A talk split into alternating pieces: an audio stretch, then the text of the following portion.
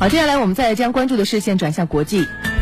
朝中社十二月八号上午发布了朝鲜国防科学院发言人讲话，宣称朝鲜于七号下午在西海卫星发射场举行了一次非常重大的试验。朝鲜方面表示，本次试验结果将对再次提升朝鲜战略地位发挥重要作用。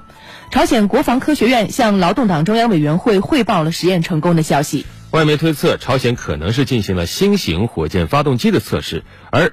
这对于一直将美朝关系改善标榜为自己业绩的特朗普来说，可能是一次打击。因为特朗普当地时间七号前往佛罗里达的时候，就美朝关系留下了这么一番表态，说。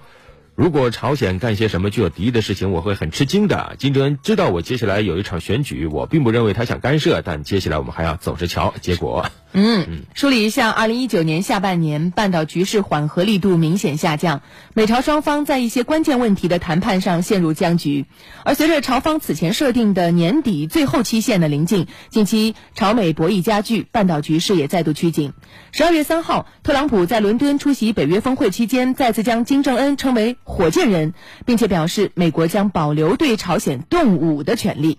十二月四号，朝鲜方面罕见的迅速回应了特朗普的这番动武表态。朝鲜人民军总参谋长朴正天表示，如果美国采取针对朝鲜的军事行动，朝鲜将用什么样的行动来予以回应，这是不言而喻的。另外，十二月四号，金正恩参观了白头山地区革命战区遗迹。朝中社报道说，金正恩登上代表有革命传统的白头山，有非常重大的历史意义。朝中社同日公布，朝鲜劳动党中央政治局常委会根据朝鲜革命发展和变迁的对内外形势要求，为讨论和决定重大问题，决定于十二月下旬召开第七届中央委员会第五次全体会议，讨论和决定重大问题这一表述实际上也很罕见，所以半岛局势会走向何方，我们也会持续关注。